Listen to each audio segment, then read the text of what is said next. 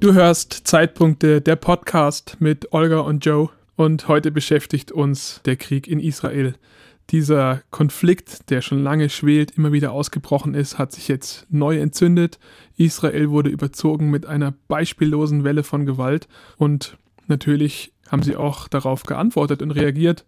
Sowohl Israel als auch die Verbündeten bereiten sich vor auf Militärschläge, haben das auch schon durchgeführt. Und wir sehen auf der ganzen Welt, entzündet sich an dieser Frage ein Kampf, auf welcher Seite sollen wir stehen. Es gibt Demonstrationen pro Israel, pro Palästina. Und deswegen möchte ich starten mit der Frage, wie schätzt du die Situation ein? Also hier habe ich natürlich eine ganz klare Position. ich bin nicht auf der Seite der Gewalt. Also das war ein brutaler, unmenschlicher schrecklicher Eingriff, der Menschenleben zerstört und eine ganze Nation in Demütigung gebracht hat. So, da stehe ich ganz klar auf der Seite der Beschädigten, auf der Seite Israels. Und du sprichst jetzt an, dass ja hier jetzt Lösungen gesucht werden, militärisch und Verbündnisbündnisse gemacht werden, so wir stehen zu Israel. Und ich habe mich dann in diesen Auseinandersetzungen, die mich natürlich beschäftigt haben, es kann ja an uns nicht vorbeigehen, weil ich habe gespürt, diese Erschütterung, die jetzt dieser Nahostkonflikt ausgelöst hat, der hat eine Dimension, die bis zu uns rüberreicht, nochmal fast unmittelbarer, als es mit dem Russland-Ukraine-Konflikt war, der auch schon sehr schmerzlich ist. So, und dann habe ich einfach mich gefragt, gibt es denn auch andere Lösungswege? Also, dass man jetzt sich auf die Seite stellt, auf die Seite stellt, dass man militärisch löst, ist, finde ich, alles gut. Man muss darüber nachdenken, alle Mittel, die uns zur Verfügung stehen, um diese Katastrophe einzugrenzen, damit es kein Flächenbrand wird. Aber da bin ich auf dieses Wort bei Josua gestoßen, und zwar im Buch Josua, Kapitel 5, war eine ähnliche Situation. Josua hat ja äh, ein Volk in ein Land führen sollen, das Gott ihm verheißen hat. Also ich lese jetzt mal. Und es geschah, als Josua bei Jericho war, da erhob er seine Augen und sah, und siehe, ein Mann stand ihm gegenüber, und sein Schwert war gezückt in seiner Hand. Da ging Josua auf ihn zu und sagte zu ihm, gehörst du zu uns oder zu unseren Feinden? Und er sprach, nein, sondern ich bin der Oberste des Heeres des Herrn. Gerade jetzt bin ich gekommen. Da fiel Josua auf sein Angesicht zur Erde und huldigte ihn und sagte zu ihm, was redet mein Herr zu seinem Knecht? Da sprach der Oberste des Heeres des Herrn zu Josua, zieh deine Schuhe von deinen Füßen, denn der Ort, auf dem du stehst, ist heilig. Und Josua tat es. Also was ist mir hier entgegengekommen, wo ich gespürt habe, es gibt tatsächlich einen Lösungsweg, sich nicht auf die eine oder andere Seite zu stellen, wer ist jetzt der wirkliche Feind und wer hat nun das wirkliche Recht auf dies oder jenes, sondern dass ich nochmal verstanden habe, dass Gott sagt, stell dich auf meine Seite. Ja, mir geht es auch so in dieser Frage, äh, es ist so nahezu unmöglich, einen richtigen Weg darin zu finden, weil wenn Menschen sterben, ist das schrecklich.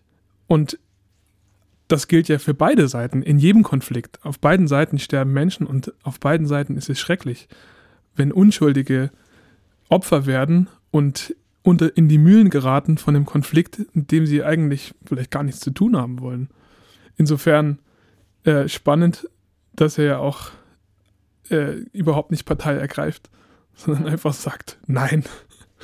Was wollte er damit sagen? Jetzt, wenn ich das mal auf diese konkrete Situation jetzt ein bisschen übernehmen möchte, äh, dass dahinter eigentlich die Frage steht, wem gehört eigentlich die Erde?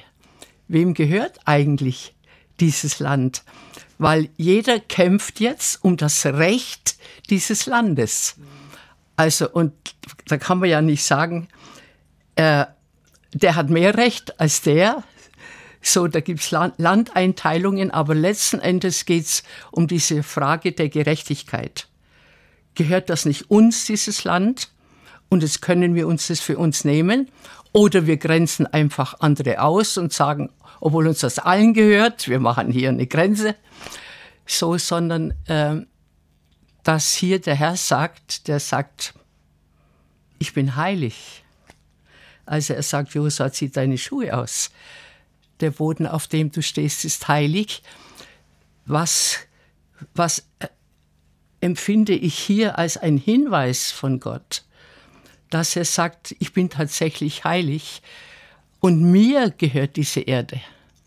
Ich habe einen Anspruch, einen rechtmäßigen Anspruch auf die ganze Erde, auf alle Nationen, auf alle Menschen. Und ich habe diese Erde gemacht, dass Menschen hier miteinander alles teilen, was es auf dieser Erde gibt. Und er hat uns als Bündnispartner eingeladen und gesagt, und ich will meine Gedanken, wie ihr diese Erde bauen und auch miteinander einnehmen könnt, um nicht gegenseitig ein Fluch, sondern ein Segen zu werden, kommt mit mir ins Gespräch. Seid meine Bündnispartner. Ich habe Lösungen, die sind mehr als ihr denkt. Also das geht über unser Denken hinaus. Ja, wir, wir wissen, dass es äh, in, in Jesaja steht, dass Gott sagt, meine Gedanken sind so viel höher als eure Gedanken und meine Wege. Und die hat er wirklich. Weil Gott ist gut. Und Gott hat gute Pläne. Aber er hat sie eben, wie auch bei Josua, er sagt, werde nicht parteiisch, sondern frage mich. Ich habe eine Antwort.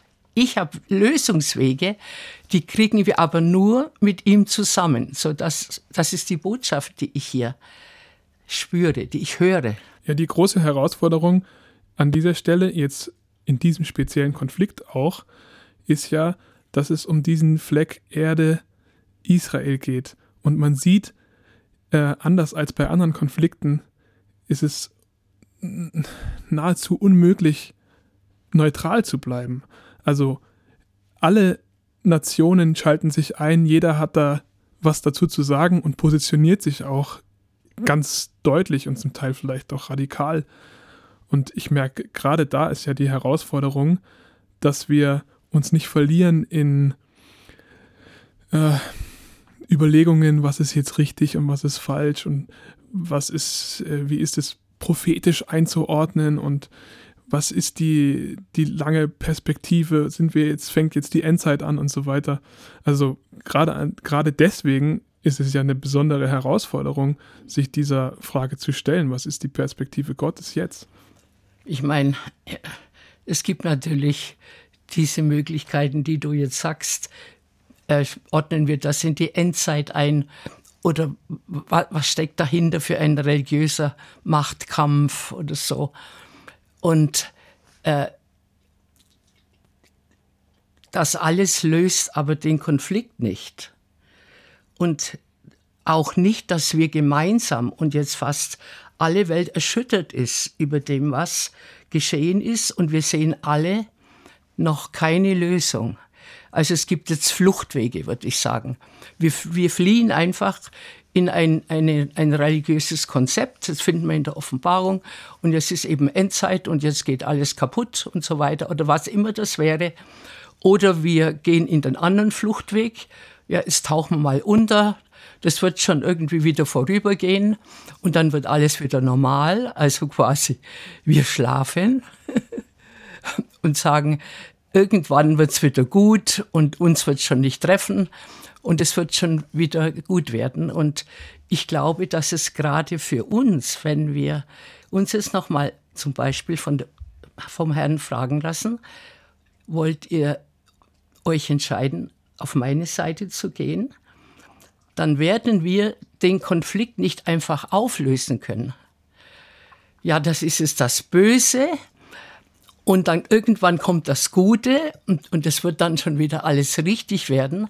Wir werden das Böse und das, was gewalttätig ist, aus der Welt nicht wegdenken und nicht wegdiskutieren können. Und wir können auch nicht einfach den Anspruch Gottes auf diese Erde wegdiskutieren. Ja, irgendwann wird er es dann schon machen, sondern wir sind, glaube ich, gerade jetzt in dieser äh, Zeit oder in diesem Erschütterung, wo noch keine wirkliche Lösung da ist. Und es geht ja wirklich um Menschen. Es geht um Menschenleben. Es geht um, um viele, vieles mehr und um Nationen und was passiert da überhaupt. Sondern es muss doch einen Weg geben, dass wir mitten in Erschütterungen nicht auflösen zu der einen oder zur anderen Seite. Auf eine Art ist ja auch dieser Konflikt vielleicht oder die Situation, in der wir uns jetzt wiedergefunden haben, hält uns auch einen Spiegel vor. Sind, haben wir gelernt, mit solchen Dingen umzugehen, weil es kam ja völlig überraschend, es kam ja wie aus dem Nichts, keiner hat damit gerechnet. Selbst israelische Geheimdienste, die zu den besten der Welt gehören, haben öffentlich dann zugegeben, ja, wir haben es einfach verpennt, sozusagen. Und da ist ja die Frage auch an uns, wenn wir uns jetzt damit beschäftigen, wie gehen wir mit solchen Situationen um, haben wir das gelernt, auch schon in ähm, ganz anderen Zusammenhängen, jetzt nicht geopolitische große ähm, Entwicklungen, Kriege und so weiter, sondern auch in unserem persönlichen Leben. Also, ähm, wir haben ja drüber gesprochen, auch du hattest ja so eine Situation, wo völlig überraschend dein Mann gestorben ist, ist jetzt ähm, bald 20 Jahre her, äh, und der wurde, es war einfach plötzlich, unerwartet ihr hattet gemeinsam große Pläne und plötzlich ging das so nicht weiter, wie du gedacht hast. Was, wie bist du damit umgegangen? Was, was war deine Antwort darauf? Ja, ich sage das gerne, wie ich äh, diese Situation erlebt habe. Aber ich sage sie deswegen, nicht wegen mir, sondern weil ich glaube, dass da etwas verborgen ist, das auch für große Konflikte einen echten Weg gibt, wo ich mitten in Erschütterungen trotzdem vorwärts gehen kann und an Hoffnung und Zukunft glauben. Dass sich Dinge, die plötzlich nicht mehr gehen, äh, dass da Neues kommt, andere Lösungen. Ja, natürlich, ich, ich bin erschüttert worden. Es, es hat nichts mehr, nichts mehr war so wie vorher. Gemeinsam aufgebaut, gemeinsam Seminare gemacht, gemeinsam auch schon für kommende Pläne geschmiedet, ein Haus gekauft und, und ausgebaut für Seminar. Und dann kam plötzlich dieser Einbruch, völlig unerwartet. Hat Gott einfach meinen Mann zu sich geholt. Und da war die erste Frage dann für mich, als es deutlich wurde, ja, es ist so, er, er, er wird mich verlassen. Und dann habe ich zu Gott gesagt, ja, du hast ein Recht. Denn ich war natürlich voller Fragen und Anklagen, warum machst du das jetzt?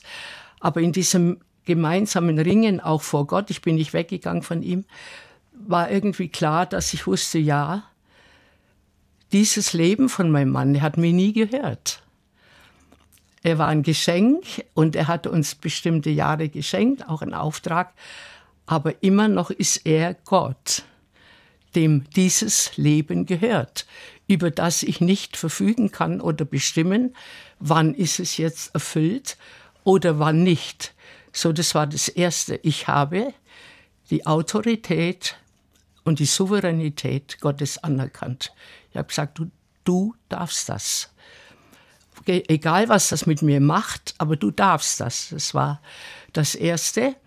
Und das Zweite, was mir dann in dieser Situation geholfen hat, war, äh, dass ich wusste, dass ich an allem zweifeln darf und dass ich mit Gott über jede Frage nachdenken darf, die dann in mir natürlich aufgebrochen ist. Wie soll das alles weitergehen? Ich werde nicht an seiner Liebe zweifeln und dass er gut ist. Das waren für mich zwei so Säulen. Er ist Gott. Ihm gehört das.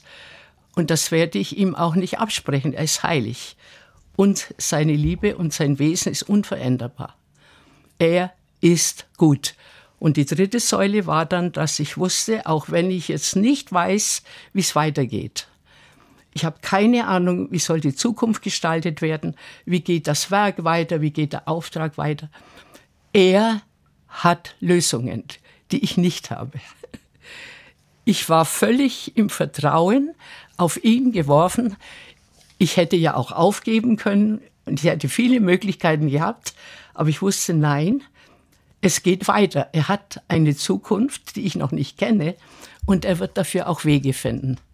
So, das, das, das war das, was mich gehalten hat, ohne die Erschütterung und den Schmerz aufzulösen. Durch den musste ich durch. Das war gar keine Frage. So, aber es gab etwas, was mich hat überwinden lassen, dass sich wieder eine Tür für die Zukunft öffnet, die ich nicht sehe, von der ich keine Ahnung hatte. Wie würdest du jetzt übertragen auf die Situation jetzt in Israel sagen? Was bedeutet das konkret für uns? Wie können wir das umsetzen jetzt an dieser Frage, in dieser Situation, in der wir jetzt stehen? Vielleicht nicht nur für uns, sondern auch für diejenigen, die davon noch viel direkter betroffen sind. Ja, vor allen Dingen äh, ist ja dann auch die Frage für uns, wie sollen wir denn beten?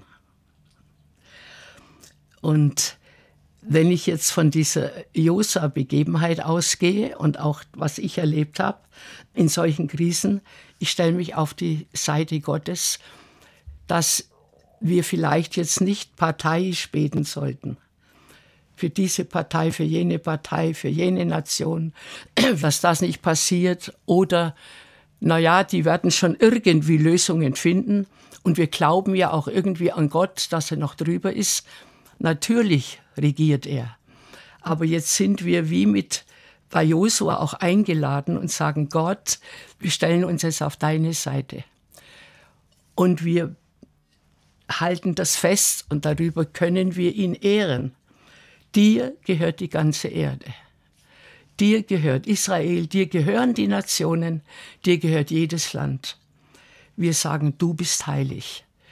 Wir können seine Größe und dass er wirklich regiert, er regiert und dass er auch Macht hat, Dinge zu verändern, indem wir nicht Klagelieder singen oder ihm irgendwelche Vorschläge machen, die wir für gut fänden, sondern wir ehren ihn und sagen, du bist immer noch der, der diese Erde im Blick hat.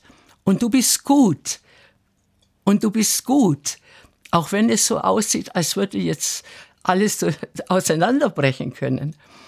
So und dass wir dann auch in dem Sinne äh, die Nationen lieben, also in dieser Liebe Gottes uns mit hineinnehmen lassen und sagen, und in der Liebe zu den Menschen und in der Liebe zu den Völkern und zu den Nationen gibt es bei dir keinen Unterschied. So wie er nicht, also bei ihm gibt es kein Ansehen der Person, bei ihm gibt es auch keine Lieblingsnation, sondern er, er liebt diese Erde und er liebt diese Nationen, dass wir wie ihn über seine Liebe anbeten und dass er gut ist, auch ohne dass wir das auflösen wollen, was jetzt hier passiert. Wir flüchten nicht einfach in ein religiöses Jenseits, sondern wir bleiben an der Realität, aber mitten in dieser Realität geben wir Gott den Platz. Sagen wir glauben das. Also wo ich spüre, da, da sitzt bei mir jetzt das eigentliche Anliegen, dass ich sage, Gott und ich danke dir, dass du Lösungswege hast, dass du Gedanken hast, wie dieser Konflikt nicht nur gelöst werden kann, sondern dass aus diesem Zerbruch etwas Neues hervorkommen kann. Ich vertraue nicht auf menschliche Lösungen. Wir können natürlich die Politiker segnen, gar keine Frage. und alle, die sich darum bemühen. Aber vor allen Dingen glaube ich, dass Gott einen Lösungsweg hat in dieser Situation. Und darum könnten wir gemeinsam beten. Brich herein, Vater. Brich herein mit deiner Wahrheit. Zeig deine Weisheit. Lass uns dein Wissen empfangen, wie du darüber denkst und wie du die Wege hast. Weil ich kann nur ein Zeugnis wieder von meinem Leben geben als ich das gemacht habe, hat Gott Türen aufgeöffnet geöffnet und, und Beziehungen gegeben, von denen ich keine Ahnung hatte. Einfach, weil ich ihm vertraut habe und weil ich gesagt habe, du bist auch der Herr der Zukunft. Und es gibt einen Weg. Und er hatte einen Weg. So, sonst würden wir zwei jetzt hier nicht sitzen. und vieles, was dann auch in Bewegung gekommen ist, das glaube ich natürlich für Nationen, für die Weltgeschichte. Das hört sich vielleicht naiv an, aber dahinter steht der Glaube an einen Gott, der sich in seinem Wesen nicht verändert und der Gerechtigkeit hervorbringen wird auf eine Weise, die er dann in Zusammenarbeit mit uns Menschen, auch mit denen, die dafür Verantwortung tragen, wird er Lösungswege geben. Und darum bete ich, öffne ihnen die Augen, dass sie mit dir wieder ins Gespräch kommen und dass sie wie bei Josua die Schuhe ausziehen, ihre eigenen Wege und sagen, du bist heilig, wir vertrauen dir. Das macht dann nicht passiv, dass man nichts macht, sondern dann geht es in einen Weg, den er mit ihnen und mit uns gemeinsam geht. Es geht um einen Perspektivenwechsel. So ist es, ja. Dass wir nicht in erster Linie uns darauf konzentrieren, die Ereignisse zu analysieren und einzuordnen, Partei zu ergreifen, sondern dass wir, so wie du hast es jetzt naiv genannt, aber im Endeffekt geht es ja auch darum, in dieser Einfachheit zu bleiben, auf Gott zu schauen und darauf zu vertrauen, dass er gut ist und dass seine Pläne gut sind. Sehr einfach. Ja, es ist, hört sich einfach an, aber es geht um die Wahrheit, die wir anerkennen müssen. Die Erde gehört uns nicht. Sie ist uns anvertraut zur Verwaltung. Und von Anfang an war das ein guter Plan, den Gott hatte. Ich will es mit euch zusammen machen. Kommt mit mir ins Gespräch. Er ist ja nicht ein Irgendwer und ein Irgendwas und irgendeine mythische Erlebnis oder so. Er ist Person. Er ist Vater. Und er sagt, kommt, kommt mit mir in Beziehung, sprecht mit mir über diese Dinge. Ich, ich möchte es mit euch zusammentun. Also dahinter steht eine Wahrheit, wenn wir, wenn wir dieser Wahrheit uns nicht mehr stellen, dann kommen wir in unser eigenes Labyrinth von Gedanken, von Wegen und jeder will nur das und hier und äh, was wir erkennen ist, äh, es geht immer wieder um die ähnliche Sache. Wer hat Recht und wem gehört was? Also es ist, ist, äh, es ist nicht äh, einfach, ist es, aber es ist eine Entscheidung. Die wir treffen müssen. Die müssen wir treffen. Und die ist nicht so einfach, weil das manchmal gegen unsere Vorstellungen und gegen unser Welt- oder Menschenbild auch geht. Es muss doch immer alles gut werden und sowas kann doch nicht wahr sein. Doch, es ist wahr. Und vielleicht auch deshalb nicht einfach, weil wir nicht wissen, was das Ergebnis ist. So ist es. Das fällt uns natürlich auch schwer. Wir möchten gerne wissen, was kommt denn dabei raus. Wir treffen nicht gerne Entscheidungen, ohne den Ausgang zu kennen. Und wir lassen das nicht gerne zu, Kontrolle abzugeben und zu sagen, es liegt nicht an mir und ich weiß nicht, wie es am Ende rauskommt. Ich vertraue einfach. Ja, und diese, dieses Vertrauen gebe ich einer göttlichen Person, der ein Interesse hat, dass er mit uns Menschen zusammen diese Erde gestaltet. Nach seinen Gedanken. Und die sind gut. Gott ist gut. Ja, vielen Dank, Olga, für deine Einsichten eine Einladung, sich noch tiefer damit zu beschäftigen und auch dem nachzugehen, was das bedeutet. Nicht nur im Zusammenhang mit dem Konflikt in Israel, sondern ganz allgemein sich, sich zu fragen, wie bereiten wir uns vor auf solche Situationen, die plötzlich über uns hereinbrechen und mit denen wir nicht gerechnet haben. Ja, und auch dir vielen Dank fürs Zuhören. Wir freuen uns auf die nächste Folge von Zeitpunkte.